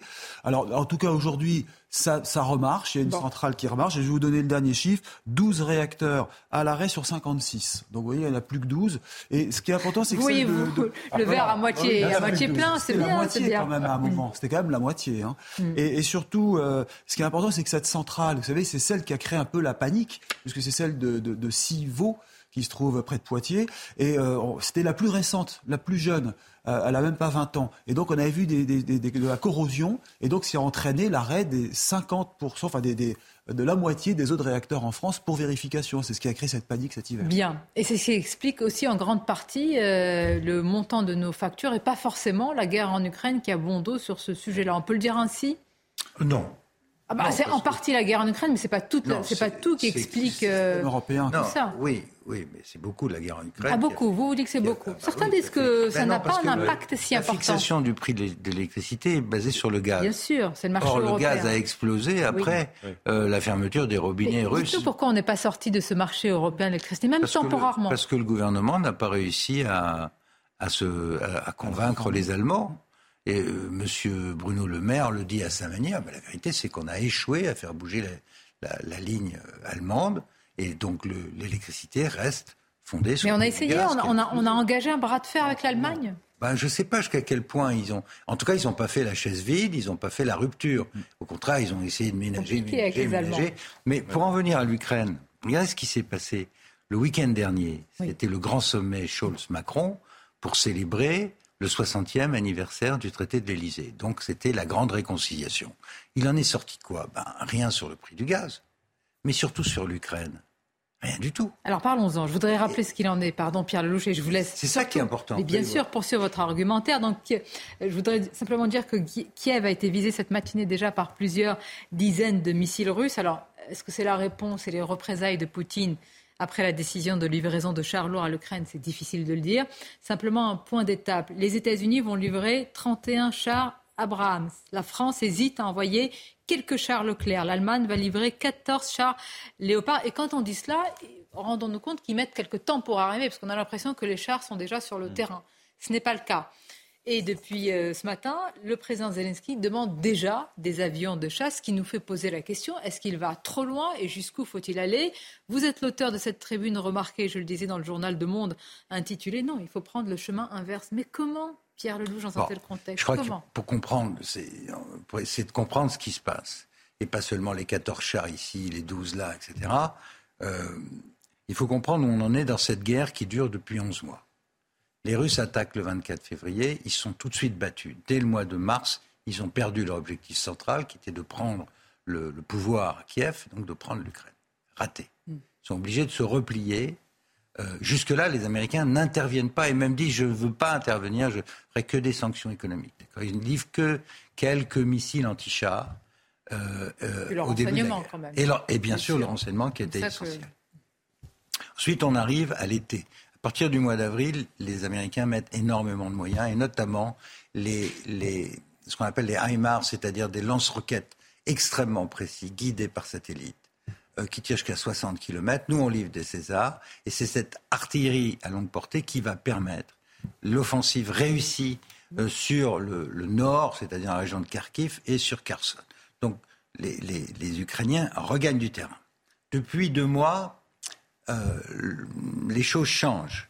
La ligne de front est gelée sur un millier de kilomètres. Les Russes pressent sur euh, Bakhmut, ce qui immobilise beaucoup de forces ukrainiennes. Et le but des Ukrainiens, c'était de percer vers le sud, de reprendre ce qu'ils appellent le corridor sud en direction de la Crimée, faire reculer les Russes et reprendre la Crimée. C'est ça leur objectif euh, stratégique qui implique de pouvoir passer en profondeur, traverser et les enfoncer les comme défenses. une opération Blitzkrieg, mais ça n'a pas été et donc, euh, ce qui se passe, c'est qu'au Pentagone et à la Maison Blanche, en liaison avec les Ukrainiens, on considère désormais que euh, le front est enjolé, on risque un enlisement de la guerre, on risque une usure des soutiens occidentaux. Je rappelle que l'Amérique a mis 100 milliards. Et des opinions publiques. Ah, L'Europe, 50 milliards.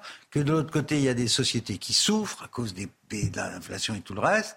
Donc, euh, Zelensky dit Moi, je veux attaquer, je veux attaquer, donnez-moi les moyens d'attaquer. Donc, L'idée, c'est de lui donner des chars. Lui, en plus, il veut naturellement des avions, ce qui est logique, parce qu'on n'envoie pas des chars la prochaine sans étape couverture C'est les soldats, alors non, euh, ben, c'est bah, toute la question. C'est. Mais je ne sais pas. Moi, je pose la question. Est-ce qu'il y a une ligne rouge ou pas la, question que j'ai posée, c'est mon devoir. Il se trouve que je connais les relations internationales depuis toute ma vie, que je connais bien l'Ukraine. J'ai été, j'étais le, seul Français euh, décoré par Yushchenko en 2004. J'étais à nouveau à Maïdan en 2014, le seul. Donc aujourd'hui, beaucoup de gens parlent d'Ukraine. Euh, après des années d'indifférence. L'Ukraine, la Russie, je connais bien, les États-Unis aussi. Et qu'est-ce qui se passe? Il se passe qu'on est en train de passer d'une stratégie d'aide à la défense de l'Ukraine qui a fonctionné à une stratégie offensive euh, en direction euh, de la Crimée, avec des risques naturellement que ça déborde. la, Crimée, la Crimée les Russes considèrent que c'est à eux. En vérité, ça n'a jamais été ukrainien, c'était tatar turc pris par Catherine II et rattaché artificiellement, pour des raisons administratives, par Khrouchtchev en 1954. Mais la Crimée, ça n'a jamais été ukrainien. Mais, mais, dites-moi, mais le président Biden le sait, ce que vous dites? Le, chancelier allemand le sait. Donc c'est bien, ils sont d'accord avec cette nouvelle stratégie. Alors, Scholz et la moitié de l'opinion allemande étaient très réservés. Pourquoi? Parce que la dernière fois qu'il y a eu des chars allemands dans cette zone, il y a eu la grande bataille de course, il y a eu cinq batailles de chars. 6 000 chars. 4000 avions, 2 millions de soldats. Ça a été une hécatombe, les guerres en 1943. Avec les Allemands, le front de l'Est, voilà, euh, c'est dans, dans, leur. Bien sûr, c'est un traumatisme. Quant à Biden, lui, continue à répéter qu'il ne veut pas de Troisième Guerre mondiale. Et il voulait pas envoyer de chars. Il se trouvait toutes les mauvaises raisons sur le thème. C'est pas le même combustible, c'est trop compliqué. En fait, ce qu'ils ont fait, c'est qu'ils ont fait une annonce de 31 chars pour permettre à Scholz de faire ses propres livraisons et d'autoriser surtout les autres à livrer leurs léopards, en sachant bien que les chars américains n'arriveront pas sur place avant plusieurs mois, bah, peut-être automne, voilà, jamais. Parce qu'on dit, on dit livraison des chars. C'est un, c'est un écran de fumée pour permettre à Scholz de faire ce qu'il voulait, ce qu'il n'avait pas envie de faire. Donc il va y avoir des chars léopards qui vont venir de hmm. différents endroits. Mais les opinions publiques aujourd'hui. Ah bah, elles sont complètement. Attendez, elles, elles sont complètement. Moi, hier, on m'a posé la question, même. C'est pour ça que j'ai écrit. On m'a dit, mais est-ce qu'on va vers une troisième guerre mondiale? Les gens se posent cette question-là aujourd'hui. Oui, mais ce qui est scandaleux dans cette histoire, moi, je suis pas. Encore une fois, je suis pour qu'on aide les Ukrainiens, mais je suis pour qu'on arrête cette guerre et que avant d'aller dans une escalade, avant d'aller dans une escalade, fallait peut-être explorer d'autres façons de faire. Ou, et, ce que j'ai quand vous avez dit cela, beaucoup de gens ont dit non mais attendez une telle position, pardon hein, du mot, hein, c'est Munich, c'est pas possible, c'est être pro-Poutine, c'est capituler avant même de mener la bataille. Vous savez quoi, Madame euh, pas moi qui le dis, hein. Madame Mabrouk, ce qui est en train de se passer, c'est que le wokisme est en train d'envahir la géopolitique. C'est-à-dire que maintenant il y a une vérité absolue que chacun est sommé de suivre mm. et que tout avis, même le questionnement en disant vous êtes sûr que c'est la bonne chose, ça, ça passe pour quelque chose de profondément immoral, donc intolérable, donc vous êtes discrédité. Et dans le meilleur des cas, vous passez pour un agent de Poutine. Et, ça, c'est ça, c'est absolument insupportable. La position de Karl Lelouch, moi je l'ai entendu chez Hubert Védrine, Dominique de eh Villepin, Henri Guénaud, mm. euh, Monsieur Gourde-Montagne. Qui est aussi qui était conseiller, qui connaît très bien toutes les années Jacques Chirac. Et bon, c'est quand même des gens qui ont une expérience. Tous ceux qui ont un petit peu d'expérience de ces choses disent il faut réfléchir à tout le moins. oui. Ça méritait un débat on peut pas au le tenir, minimum à l'Assemblée et un cas, vrai sujet. Toutes les personnes que vous citez, moi j'ai un immense respect pour ces personnes-là et je pense qu'on serait bien avisé de les écouter, euh, d'écouter votre analyse à laquelle je souscris parfaitement sur ce conflit. C'est-à-dire que nous sommes effectivement à une époque euh, qui ne souffre pas la nuance, qui n'arrive pas à comprendre que c'est pas parce qu'on dit qu'il faut une solution politique, diplomatique à ce conflit et que l'enlisement militaire, voire l'escalade militaire n'est pas euh, le nirvana et n'est pas la panacée, qu'on est un poutinolâtre ou qu'on est pro-Poutine. Naturellement, non. Et effectivement, on peut avoir un peu de nuance et dire qu'on condamne sans réserve l'invasion russe en Ukraine, que la protection et la défense du peuple ukrainien depuis le début était un impératif moral de la part de l'Occident et qu'on a bien fait de venir en aide euh, aux Ukrainiens, mais que maintenant, les, les- les Oui, prétentions territoriales Mais de, non, mais- de Volodymyr Zelensky, sa volonté de conquête, il faudrait peut-être aussi un peu la, la non, contenir. Vous considérez que les territoires qui ont été euh, euh, Bah oui, occupés, bah, occupés ils je pense pas- que la, la ne doivent pas être rendus à l'Ukraine. Et justement. Sonia, c'est précisément là que la solution diplomatique arrive, c'est qu'il faut pouvoir négocier là-dessus. Non, il n'y a pas de. pouvoir en parler. On, peut concevoir, et, et on doit concevoir qu'il qu'il faut que l'Ukraine retrouve la plénitude de sa euh, souveraineté territoriale, avec une question sur euh, la Crimée, encore une fois, parce que historiquement, d'ailleurs, il y a plein de régions en ne Ukraine, honnêtement, qui n'étaient pas ukrainiennes dans l'histoire, qui étaient autrichiennes, qui étaient polonaises. Bien sûr. Donc, euh, les, les, les modifications de frontières qui sont considérées comme impensables aujourd'hui, elles ont été faites euh, à maintes reprises dans le passé pour avoir la paix. Est-ce que l'idéal, c'est euh, le maximum, c'est la moralité absolue, c'est le droit absolu, ou bien est-ce qu'il faut quand même essayer de trouver une solution pour avoir C'est une la vraie paix question. Le, le problème, le problème est aggravé. n'acceptera pas la Attendez, défaite. Il y a quand même un le- pays qui est envahi. Non, mais personne- Pardonnez-moi, moi je veux bien qu'on critique Zelensky du matin au soir en termes de communication, personne d'attitude, mais son Zelensky. pays a été envahi, il essaye de se défendre autant qu'il est. Mais madame- Et on ne peut absolument pas me taxer de wokiste, simplement je vois les faits. Je n'ai pas sans jeu de mots euh, cynique, les armes, évidemment, pour trouver un- une désescalade. Moi, je cautionne l'attitude de M. Macron au démarrage, qui a essayé un maximum de conserver une négociation, un dialogue, un genre de lien entre guillemets amical avec Poutine. Mais quand j'entends maintenant son discours à l'inverse, où il quelque part se retourne contre Zelensky en disant qu'il ne faut pas humilier la Russie, je suis aussi choquée et outrée parce qu'elle est où cette désescalade Mais marquer Macron, c'est jamais. euh, Pierre Lelouch, vous allez répondre. Non, mais doucement, tranquillement, on a le temps. Une courte pause en même, parce que ça, c'est le cœur du sujet. À tout de suite. La suite de Midi News, c'est ce sujet, un tournant dans la guerre, sans point d'interrogation. C'est un tournant avec la livraison euh, à venir, hein, parce que la décision a été actée de ces chars qui vont euh, prendre la direction de, l'Ukraine. Et puis aussi la question qui se pose, et maintenant, des avions, et après, quelle ligne rouge? On va en parler. Tout d'abord, les titres, c'est News Info de Roberto.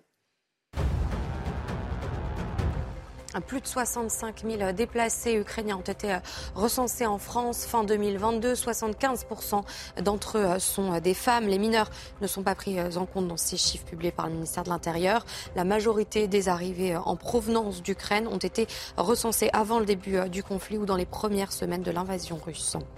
Emmanuel Macron est en visite au centre Station Debout. Ce centre réunit des startups qui allient, réalité virtuelle, appareils connectés, robotique au service de patients souffrant de déficit neurologique. Il est accompagné par son épouse Brigitte Macron et plusieurs ministres.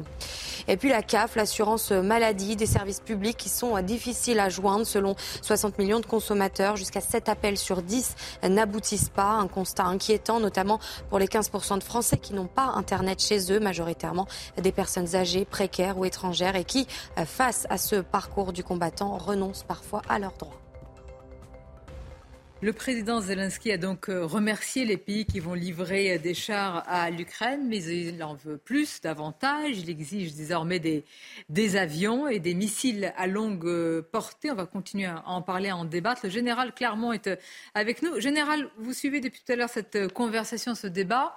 Euh, il est question de la situation et clairement, c'est une escalade, un tournant, appelez-le comme vous le souhaitez. Il est vrai et on peut le dire que le mot paix n'est même plus prononcé, qu'on ne l'entend plus, qu'on ne le lit plus, sinon dans certaines tribunes où certains exhortent enfin à, trouver, à commencer à chercher une sortie de crise. ce scénario, on a l'impression qu'il est oublié, totalement dépassé. C'est vrai que le mot paix, le mot négociation a été employé euh, finalement assez abondamment euh, dans la première partie du mois de décembre et puis il a disparu du paysage euh, parce que maintenant c'est l'hiver, c'est le rapport de force qui se met en place et, à nouveau, la, parole va être donnée aux armes avec euh, une différence très importante entre les Russes et les Ukrainiens. C'est qu'aujourd'hui, les Ukrainiens dépendent quasiment totalement du soutien militaire des Occidentaux, alors que les Russes, euh, malgré toutes les difficultés qu'ils ont rencontrées, ont conservé une capacité de fabriquer des armements, une, capacité de mobiliser. Euh, en quelque sorte, ils ont résisté au, choc de la première année de la guerre et il semblerait que, Poutine et les Russes, qui sont maintenant passés, qui ont, donc désigné le général Gerasimov comme chef des opérations militaires spéciales, ne sont plus en opération militaire spéciale, mais sont réellement rentrés dans une guerre contre l'Ukraine et une guerre contre tous ceux également qui défendent l'Ukraine. Mais cette guerre se déroule exclusivement en Ukraine et je crois que c'est un point très important, le fait que la guerre se déroule exclusivement en Ukraine. Général, une, question, une question, pardonnez-moi, parce que euh, dans le la rhétorique politique et, militaire, il y a généralement des, lignes rouges, en tout cas, surtout chez les politiques. Est-ce qu'il y en a une là? Est-ce que quelqu'un, président américain ou autre, a dit à partir de là, non, ce n'est plus possible euh, d'aider l'Ukraine parce qu'on basculera dans quelque chose qu'on ne souhaite pas, tout simplement? Je crois qu'il reste une ligne rouge, une ligne rouge qu'on avait du mal à, identifier dans les premiers mois de la guerre, mais qui apparaît assez clairement. Et je vais revenir donc pour cela sur l'interview du ministre de la Défense ukrainien qui était dans le Figaro, dans laquelle le journaliste suppose pose une question qui est euh, est-ce que vous utilisez, euh, est-ce que vous avez le droit d'utiliser les armements occidentaux lorsque vous menez des opérations en Crimée ou contre la Russie? La réponse du, euh, du, ministre de la Défense ukrainien est non, nous ne le faisons pas. Sous-entendu, nous n'avons pas le droit. Les Occidentaux ont assorti une condition très importante à la livraison d'armes, c'est que les Ukrainiens n'utilisent pas ces armes, quelles qu'elles soient, pour frapper le territoire de la Russie, pour frapper les forces russes ou les villes russes ou les unités russes qui sont positionnées dans le, territoire de la Russie. Et, c'est à partir de la Russie que se, que, se fabrique euh, la, guerre en Ukraine. Donc on a une guerre totalement dissymétrique dans laquelle un pays a droit d'attaquer l'autre, partout, dans toutes ses dimensions, et un autre pays euh, est obligé de, se contenter en quelque sorte de se défendre ce qui rend évidemment la guerre plus difficile pour les Ukrainiens que pour les Russes. Euh, restez avec nous, Général Clermont. Mais, enfin, mais si l'Ukraine, euh, avec ces armes-là, attaque la Russie, c'est une déclaration là, de, guerre totale, euh, Pierre Lelouch.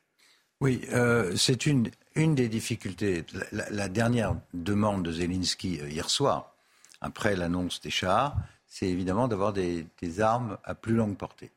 Il y a un système qui s'appelle ATACMS. Ce sont des les, missiles qu'on met dans les tubes des camions HIMARS, qui cette fois tirent à 350 km, c'est-à-dire à, l'intérieur du, territoire russe. Un avion, un chasseur bombardier F-16, il ne va pas à 50 km. Par définition, il va euh, le long du front et, il peut passer de l'autre côté. Donc, ce que j'essaye de dire, c'est qu'on est en train de mettre le doigt dans un engrenage où on va passer d'une chose à l'autre. Un, un, char, par définition, je crois que le général sera d'accord avec moi, c'est pas franchement une arme de défense, c'est une arme de choc pour avancer. Donc l'idée, c'est de percer les défenses russes et de reconquérir le territoire ukrainien, ce qui est logique. C'est le but de guerre de, de, Zelensky. Pierre Lelouch, on n'est plus dans la stratégie, les Ukrainiens se défendent. Ça, c'est, on est, on est, on, est, dans, une reconquête de territoire. Poutine. Sonia, c'est dit en toutes lettres dans les communiqués du Pentagone que j'ai lus. Il s'agit de percer les défenses russes, d'aider les Russes à reprendre le territoire. Bon, la question de fond qui est posée aujourd'hui, dans ce moment, qui est un moment de tournant. On, a eu les deux premières phases. Il y a maintenant le gel de, la ligne de front. Les deux camps se préparent. Euh, L'Ukraine veut euh, pousser la reprendre l'initiative reprendre la dynamique, c'est ce que dit le communiqué du Pentagone et, de Rammstein la semaine dernière. Mm-hmm. Bon, après là, la vraie question qui se pose pour nous tous, c'est quel est l'objectif de cette guerre? J'ai compris. Si c'est aller jusqu'à Moscou, virer Poutine, comme le disent certains dans les États baltes, en Pologne ou ailleurs, est-ce que nous ne disons pas nous Et les Ukrainiens, comment, euh, comme euh, Caroline Pilas vous a interpellé, et les Ukrainiens, qu'est-ce qu'on qu'est-ce qu'on fait? Les Ukrainiens, légitimement, ils veulent reprendre leur territoire. Le problème, c'est que nous entrons aujourd'hui dans une guerre non déclarée par procuration entre la totalité des pays de l'OTAN et la Russie. C'est ça qui est en train de se passer. Avec un risque que ça déborde côté russe. Alors il peut se passer trois choses. Un, ça échoue, l'offensive ukrainienne avec 100 ou 150 chars ou 200 chars ne suffit pas à percer les défenses russes. Auquel cas, ça va s'enliser à nouveau et les Russes s'en sortiront renforcés. Il y aura peut-être une négociation à ce moment-là. On verra ça d'ici euh, l'été. Deuxième hypothèse, la percée réussit. Et là, on est dans une situation où l'armée russe est battue mhm. et où les Russes, dans un premier temps, peuvent prendre une riposte contre les lieux de passage des armements occidentaux. Par exemple, en Pologne. Là, on rentre dans un scénario de Troisième Guerre mondiale. Et il y a un troisième scénario qui est pire encore. L'armée russe s'effondre. Il y a un risque de changement de régime à Moscou. Et là, il passe aux armes non conventionnelles, c'est-à-dire chimiques ou nucléaires, comme le prévoit la doctrine militaire russe et comme l'ont indiqué les responsables russes. Alors, on peut penser, si on applique la théorie du wokisme, que ce que je viens de dire, c'est rien du tout, ça n'existe pas, ça ne se produira pas. Et donc, ce que vous dites, monsieur, c'est pour faire peur, et donc circuler, il n'y a rien à voir. Ou bien on peut penser, et c'est le rôle du chef d'État, qu'il y a une possibilité que ça dérape et que l'engrenage nous amène dans une situation de ce genre. Moi, je veux simplement rappeler que le général de Gaulle, quand il a doté la France d'une puissance nucléaire, et il y a quatre puissances nucléaires dans cette affaire, nous, les Russes, les Anglais et les Américains, le, l'obsession du général de Gaulle, c'était de ne pas être entraîné dans un conflit qu'on ne contrôlerait pas. Et moi, en tant que ayant passé ma vie en politique et sur ces sujets, général, attention, vous entendez ces trois scénarios dont les deux derniers sont des scénarios. Alors, c'est plus que la peur, hein, parce que là, c'est. Mais il ne s'agit pas de faire peur. C'est pour ça qu'on a besoin d'un débat dans ce pays. Bien sûr. Général Clermont, je vous laisse réagir à ce qui vient d'être dit. Est-ce qu'il faut envisager aussi ces scénarios? Bien sûr, c'est normal d'être inquiet parce que tout ce qui se passe est très inquiétant. On a du mal à, décrypter toute la réalité d'un conflit euh, militaire qui est compliqué par définition. Euh, mais bah, pour l'instant, j'aimerais quand même attirer l'attention sur le fait que beaucoup de choses vont se déterminer à l'occasion de la fameuse bataille de printemps que les deux camps préparent. Et là, effectivement, les scénarios évoqués par M. Lelouch, on peut arriver à ce type de scénario. Mais j'ai envie de dire, on n'en est pas encore là. Pour le moment. c'est justement pour ça qu'il faudrait s'interroger, mon général mais je dis pas, non, non, mais je reste sur le rapport de force, si vous voulez bien. Je, j'écarte les réflexions politiques. Je reste sur le rapport de force. Aujourd'hui, le rapport de force, on ne sait pas dans quel, de quel côté il va pencher. Ce qu'on sait avec certitude, c'est que si les Occidentaux n'aident pas les Ukrainiens à, lancer leur contre-offensive ou à résister à une contre-offensive russe, les Russes pourraient aller à Kiev ou pourraient aller à Odessa dans les mois et, et les semaines qui viennent. Ça, c'est pas du tout impossible. Donc la question, c'est est-ce qu'on s'aligne ou pas sur la stratégie du président Zelensky, parce que c'est le cas actuellement, et celle du président Zelensky, c'est de récupérer la, souveraineté sur l'ensemble du territoire. Ça nécessite un effort considérable de la part des Occidentaux, avec, je le rappelle, un point qui est très important, tant que le conflit restera à l'intérieur de l'Ukraine, c'est-à-dire que les équipements occidentaux seront opérés par des soldats ukrainiens à l'intérieur de l'Ukraine, eh bien les risques euh, évoqués par euh, M. Lelouch euh, sont encore reste encore éloigné. Il faut laisser cette stratégie se développer et on verra si les, si Ukrainiens ont les capacités d'obtenir les objectifs qu'ils veulent. Moi, ça me paraît très difficile. Euh, Avec la permission de Sonia, mon général, je voudrais vous rappeler ce qu'a dit un autre général, qui, n'est autre que le commandant en chef des forces américaines, donc celui qui pilote tout ça, le général Mark Milley, à, Ramstein, euh, la semaine dernière, vendredi. Il a dit la reprise de tous les territoires occupés en Ukraine cette année me paraît très, très difficile, a-t-il dit. Pas impossible, très, très difficile. Autrement dit, la vérité, c'est qu'on va prendre le risque. Mais ils ont acté la décision. Moi, je vis avec. simplement, je la regrette et j'ai mis en garde. Alors après, j'espère, mon général, vous avez raison. il nous et que tout le monde a raison et qu'il ne se passera rien. On verra. Mais je n'ai jamais dit qu'il ne se passerait rien. Si vous me laissez terminer ma phrase, j'allais dans votre sens. Je pense qu'effectivement, il sera très difficile pour les Ukrainiens d'arriver à leur, euh, but de guerre, c'est-à-dire de reprendre tout le territoire dans les conditions du rapport de force qui est en train de s'installer.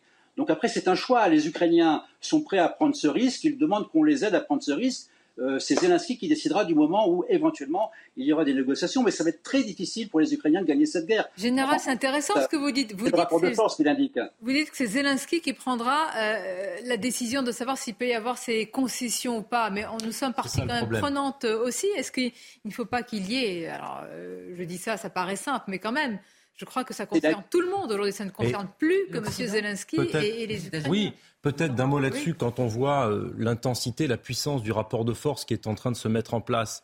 Et quand on voit la dangerosité euh, des scénarios qui ont été évoqués, auxquels je souscris, on se dit que faire reposer euh, l'avenir de la stratégie occidentale dans la zone sur la tête de M. Zelensky, c'est irresponsable.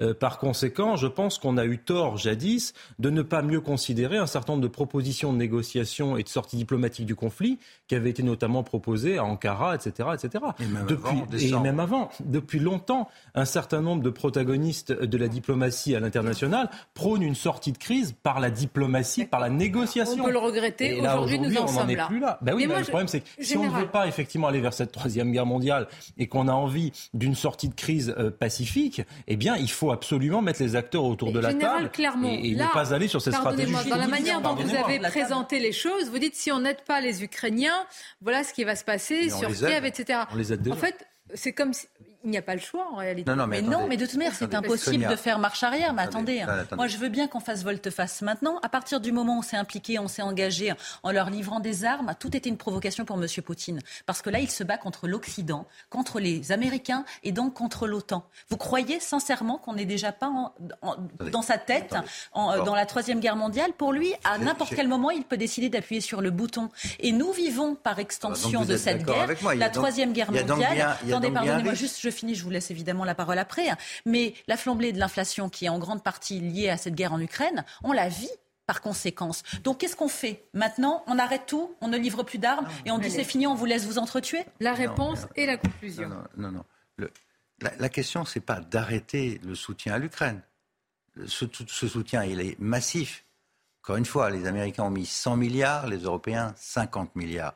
Tous les mois, nous donnons 5 milliards d'euros à l'Ukraine pour survivre économiquement. Les armes, elles ont été livrées. La question n'est pas d'arrêter les armes. Euh, la question, c'est de savoir quelle est la stratégie et quel est le but de guerre. Ça, c'est des choses qui doivent se faire en concertation avec les Ukrainiens et pas nécessairement.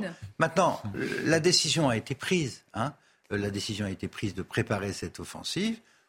Souhaitons que ceux qui l'ont prise, à l'abri d'ailleurs du moindre débat dans les peuples concernés, et c'est ça que je regrette, et raison et que ça se passe bien, que les Ukrainiens gagnent la guerre, qu'on libère tout, tout, y compris la Crimée, et que les Russes se laissent faire. Maintenant, s'ils se laissent pas faire, on en reparlera dans quelques temps. Et on, sera en train de livrer des avions, donc on aura franchi un degré supplémentaire dans l'escalade, et on dira mais ça, ça suffit pas, il faut continuer, etc.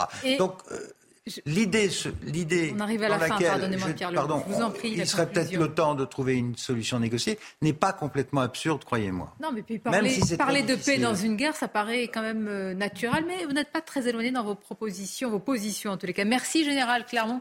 Merci Pierre Lelouch. et j'invite nos téléspectateurs à lire cette tribune publiée dans Le Monde. Pierre Melun, je vous remercie. Paul Melun. Je change les prénoms aujourd'hui. Euh... Jérôme Jiménez, Paul, Jacques, Jiménez. Merci à vous. Et à très bientôt. Bon après-midi sur CNews. Merci.